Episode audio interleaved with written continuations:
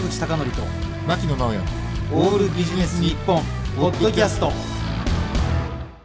坂口孝則と牧野直哉のオールビジネス日本。本日のゲストは先週に引き続き IT ジャーナリストの三上洋さんです。よろしくお願いします。よろしくお願いしますお願いしますそれでは改めて三上さんのプロフィールを簡単に紹介します。えー東京都世田谷区のご出身です、えーテレビ番組の制作会社を経て1995年からフリーライター IT ジャーナリストとしてご活躍になっています、えー専門ジャンルはセキュリティネット事件スマートフォンネット動画携帯料金やクレジットカードのポイントです。では今週もよろしくお願いします。よろしくお願いします。します。あの三上さんは以前ライターをされてたというふうにご経歴を拝見して知ったんですけれども、はいはい。あのラジオライフっていう本が、でもう私あの本当にですね、もう中学高校ぐらいの時から読んでる本でございましてすごく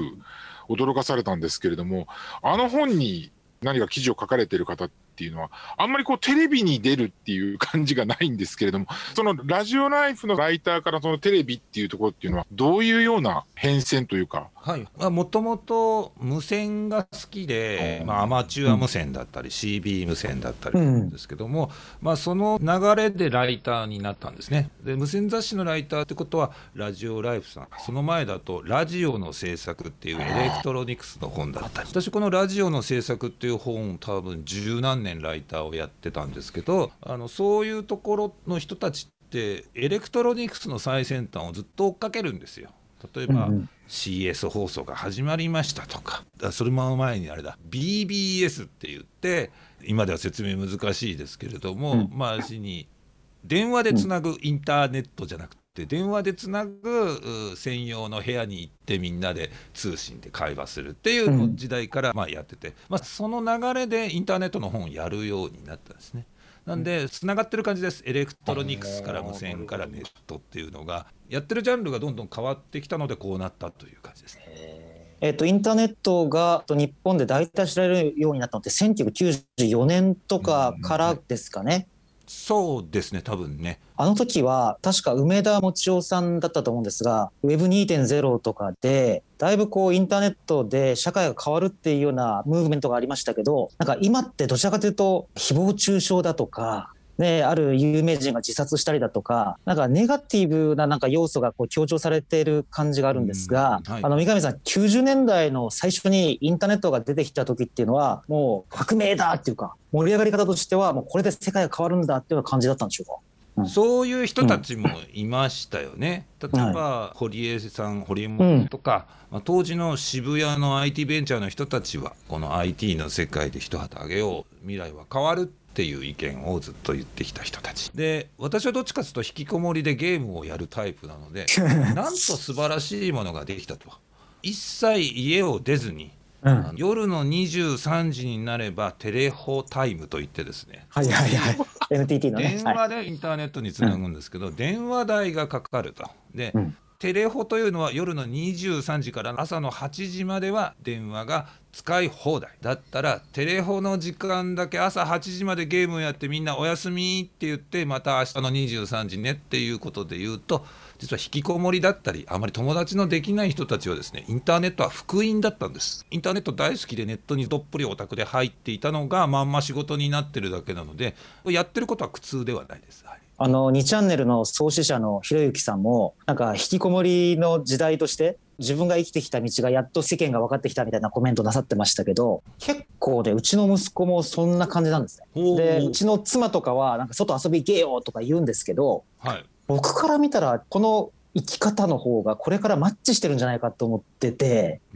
でコロナ禍でなんかさらに総引きこもりになった感じしません？ああ、うん。それはあるかもしれないですね。あのー多分インターネット以前の引きこもりってもっと悲惨だった私もその時代あるので コミュニケーションも取れないし本当に鬱になるしっていうところですけど、でもネットがあると実は逃げ場もできる、うん。うん自分の辛い悩みとかを話してもらう。ネットの友達だったら自分を分かってくれるみたいな逃げ場にもなったしそこでビジネスになる人もいるし。うん。私みたいに趣味が高じて気が付くとそっちが仕事になってる人もいるしうん。私はだからポジティブな捉え方です。三上さんちなみにミクシーができた時には当然加入なさってるでしょうし、はい。一応新しい SNS ができたら全て加入なさってるっていうスタンスなんですか？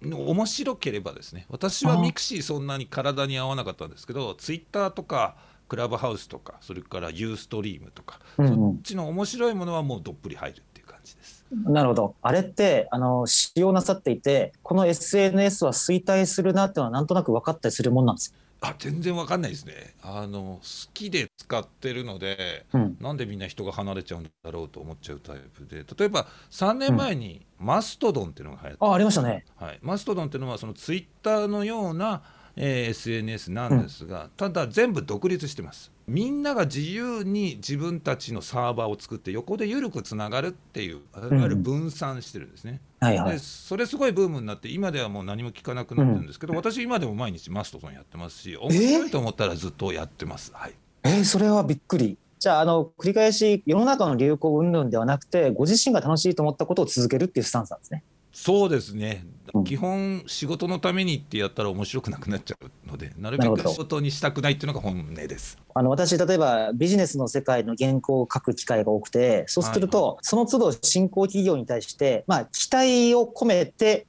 この企業が来るんじゃないかみたいな原稿を書くわけですよ。はい、そしたら数年後に振り返ると全然外してたりするわけですね。はい、あの SNS とかもすげえこれ来るぜって書いたら数年後に大外しするっていう危険性があると思うんですけど、はい、やっぱりもうそれはもう水物だから仕方ないって感じですか、ね、記事とかコメントって、うん、あの翌日には誰も覚えてないから大丈夫。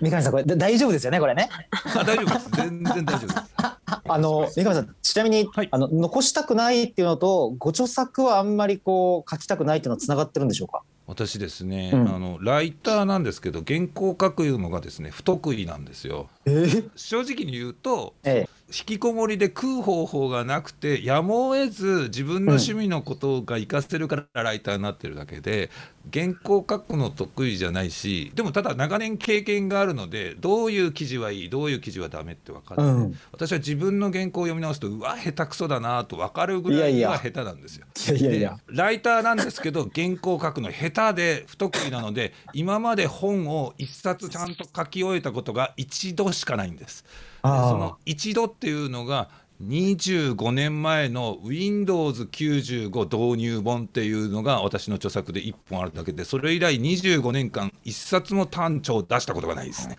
なるほど。三上さん、ちなみに、三上さんのお顔は多分、リスナーの方、検索者すぐ、あ三上さんねってわかると思うんですけれど、一日の生活ってどういうライフサイクルで？えっと、朝起きたら、そのまま枕元にあるスマホを見てツイッターとマストドンとフェイスブックとクラブハウスを見てご飯を食べて、えー、もう一回昼寝をすると子どもたちが午後3時ぐらいに帰ってくるのでそれまでには起きるっていうことを私は自分に課していて、まあ、そこから遊ぶか仕事をするかで夜の27時とかに寝ます。はい、秋野さんやばい。どうしよう。面白すぎますよ三上さん。いや俺なんかねちょっとこれ三上さんのイメージダウンにならないように話したいんですけれどなんかテレビで見てる視聴者ってあ三上さんは昼はどっかの IT 企業に取材をして記事とかコメントなさってるんだって多分ね99%思ってると思いますよ。うん、もうあの私の友人であるこの番組のディレクターさんが違う違うと手を振ってますが全くそうではないです。はい、はいあの引きこもりなので外に取材も出たくないですし。うわそれ それ言っちゃった。それ言って大丈夫ですか？あじゃあそれでね少しいい話をすると、はいはい、引きこもりですけどライターとしてやってた時はやっぱりこうテレビとかラジオに呼ばれてたわけじゃないんですよ。はい、これ呼ばれる理由が本当に単純で肩書きを変えただけなんです。当時 IT ジャーナリストっていう名前はすごい有名な津田大介さんっていう方が津田さんね。はい、はい、で津田大介さんが IT ジャーナリストって言われてたんですけどそのマルチジャンルをやると政治も全てやるから IT って取ったんです。なるほど。そしたらね IT ジャーナリストっていうメディアに出てるところがですねポカって開いたんですよ。なるほど。これいいと。肩書きパクろうと思って IT ジャーナリストって名前を付けた。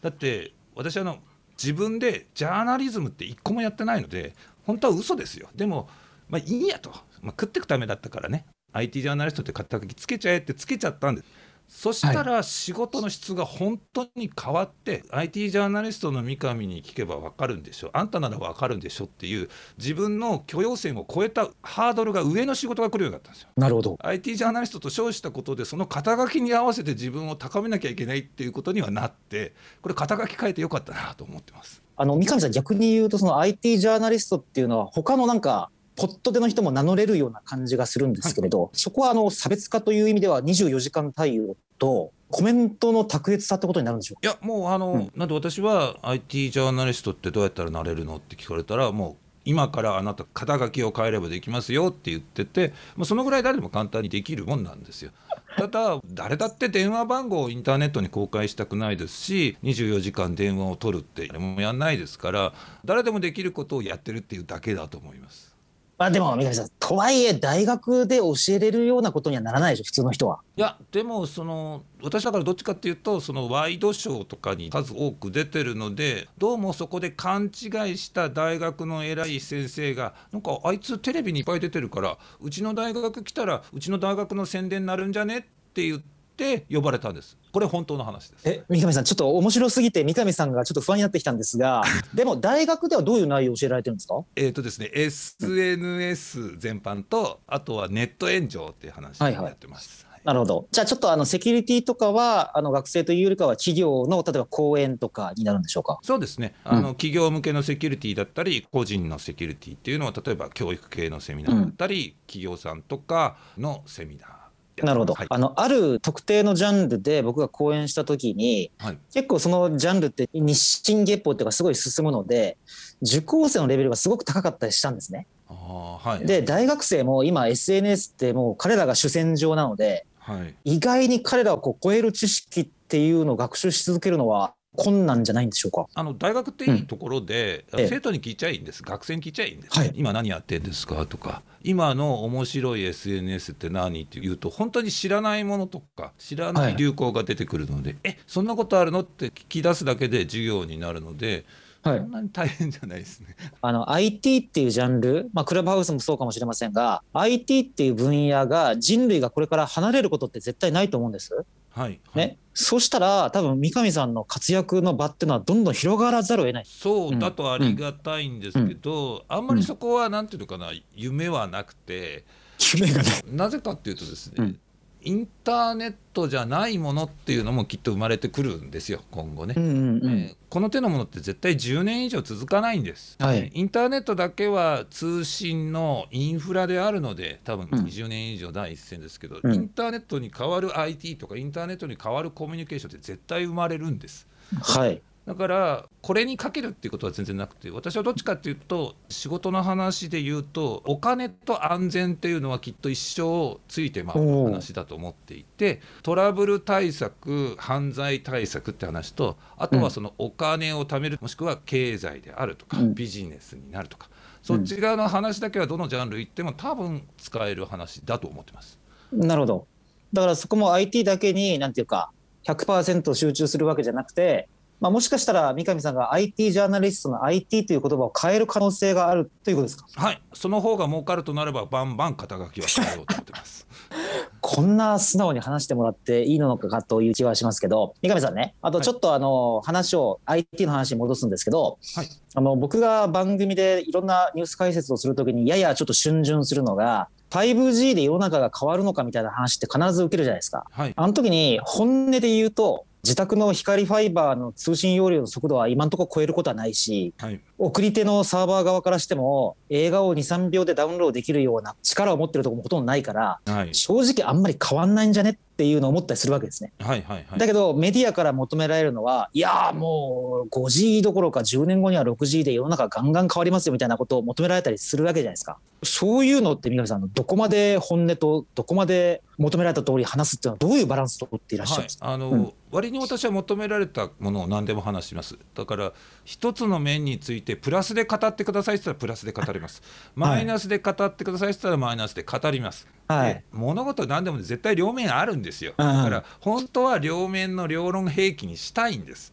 ただ、メディアには残念ながらそんな時間がないので、どうしても片側になっちゃうって話です。で今の 5G の話でいうと、5G で今すぐ私たちの生活変わらないです。普及するのも多分来年とかじゃなくてもっとスパンの長い話。5年とかかかるんです、でも実はそれってですね 3G から 4G に変わった時も僕らずっと言ってきたことなんですよはいはいはい、4G になって何が変わるのと、うんうん、3G で写真も送れるし、うんうん、もう当時映像もありましたしコミュニケーションもできたし別に 4G にする必要ないじゃんって言ってたのが、うん、でもスマートフォンがあったがために 4G にみんなせざるを得なかったと。なんか一つのファクターが来た時にダーッとそっちに移るわけですね、うんうん、だから 5G は必要十分条件って言ったら絶対に必要ではないでも、うん、きっと何かが来た時に 5G があったからこそ世界が変わったっていう瞬間が来るんです。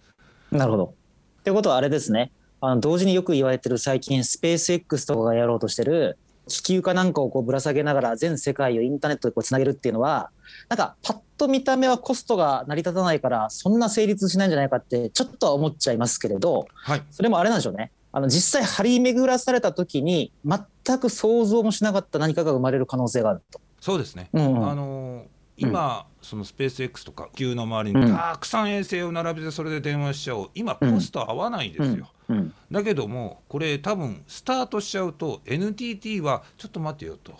あのものすごい人のいない僻地まで光ファイバーを500キロ走らせてコストめっちゃかかってるけど、あれ？これスペース X からまともに受けた方がよくね？っつって気が付いたら NTT の僻地の事業は全部スペース X から電波を受けてたりする時代が来るわけですよ。うん、なるほど多分三上さん今日リスナーの人が多分三上さんのイメージ変わったと思いますよ。相当三上さんのこと好きになったんじゃないかな。本音が言える場所いただいてありがとうございます。はい、いや三上さん、ちなみに三上さんが今、ちょっとすごく注目している SNS はクラブハウスって聞きましたけど、はい、その他、例えばゲームとかだったら何に注目なさってるんですか？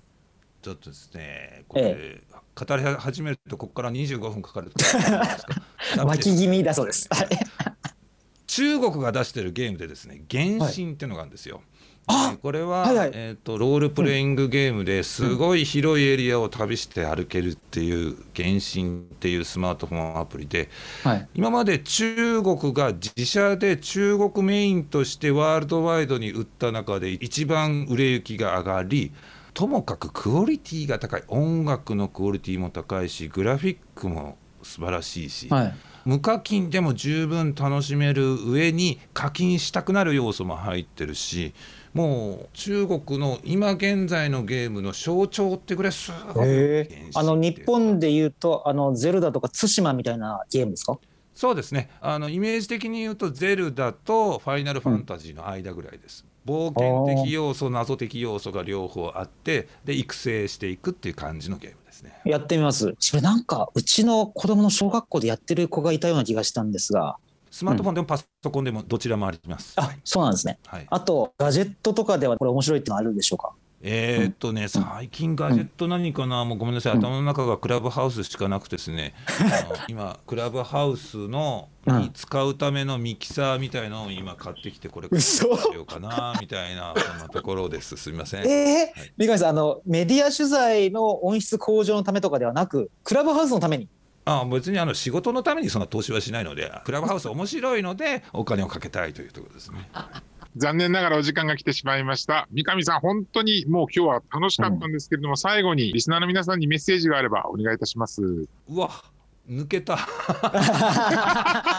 何言うんだ。えっ、ー、とそうですね。私あのネット番組を自分でやっておりまして「ユーストトゥデイというまあこれは11年前から続いているですね、はいはい、仲間同士で毎週月曜日の夜9時半にやってる番組でございます。これネット関係のゲストの方をお迎えしたりしてまるでこの「オールビジネス日本みたいな雰囲気で割に雑談メインでやらせていただいている番組でございます、えー、ツイキャスだったり YouTube だったり、うん、夜の月曜夜21時半に「ユーストツデーという番組ありますのでよければ聞いてください。わかりました。めちゃくちゃ面白かったです。三上洋さんでした。ありがとうございました。ありがとうございました。坂口孝則と牧野直哉のオールビジネス日本ポッドキャスト。今回はここまで。次回もお楽しみに